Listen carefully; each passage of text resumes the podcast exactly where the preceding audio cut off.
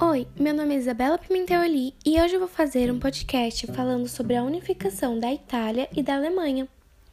A unificação da Itália ocorreu após a derrota de Napoleão Bonaparte em 1815. As monarquias foram reconduzidas ao poder e os reinos europeus tiveram suas fronteiras restauradas para os limites anteriores à expansão napoleônica. A unificação da Itália foi um processo de união entre os vários reinos que compunham a Península Itálica. Isto ocorreu após a expulsão dos áustricos, pois grupos liberais e nacionalistas dos reinos italianos não aceitaram a presença dos áustricos na Península Itálica. E entre 1815 e 1870 formou um movimento de unificação conhecido como Ressurgimento onde os revolucionários pretendiam constituir em um único Estado independente e centralizado que tivesse força para reagir à expansão imperialista da Áustria e de outros impérios europeus, além de garantir uma política liberal na região. E com isto, os reinos passaram a formar um só país. O reino da Itália ficou sob o reinado de Vítor Emanuel II. Mas houve um fator que dificultou a unificação da Itália que foi a presença dos estados pontífices na região central da península. O imperador francês Napoleão III enviou tropas para proteger o território papal dos revolucionários nacionalistas.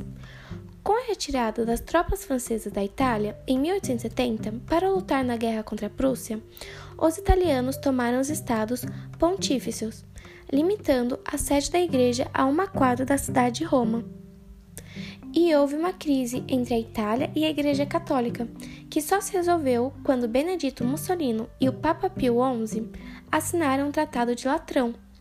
E neste Tratado de Latrão, criou o Estado do Vaticano, que está localizado na cidade de Roma. E este tratado foi assinado em 1929. Agora eu vou falar um pouco sobre a unificação da Alemanha. Enquanto os italianos lutaram contra os áustricos e os aliados do Papa Católico no processo de unificação política da Itália, os alemães unificaram sua nação em meio a disputas territoriais entre os impérios da Prússia e da Áustria. Afinal, nenhum dos dois foi reconhecido oficialmente como sucessor do Sacro Império Germânico, mesmo esses dois estados sendo muito poderosos. A unificação alemã foi o processo de unificação territorial que levou ao surgimento da Alemanha como Estado-nação. E este processo foi conduzido pelo Reino da Prússia, que nessa época era liderada pelo rei Guilherme I e pelo primeiro-ministro, ou também o seu chanceler Otto von Bismarck, que atuou de forma decisiva para manter o poder do Kaiser na ampliação dos territórios prussianos. E depois de muitas tentativas mal sucedidas de unir os territórios alemães sem a participação da Áustria, os prussianos decidiram se aliar com os áustricos para conquistar o sul da Dinamarca.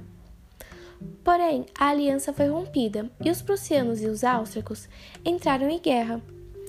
E o conflito foi vencido pelos prussianos, que deixou o imperador da França, Napoleão, Napoleão III, e os franceses com medo de que o fortalecimento da Prússia enfraquecesse o poder continental de seu país, e por isso declararam guerra contra os prussianos.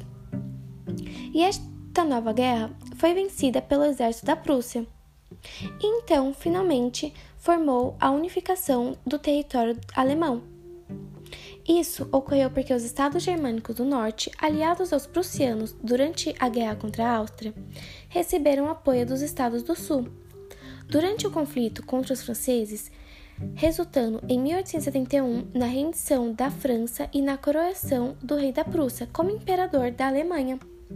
E essa foi a unificação da Alemanha e da Itália.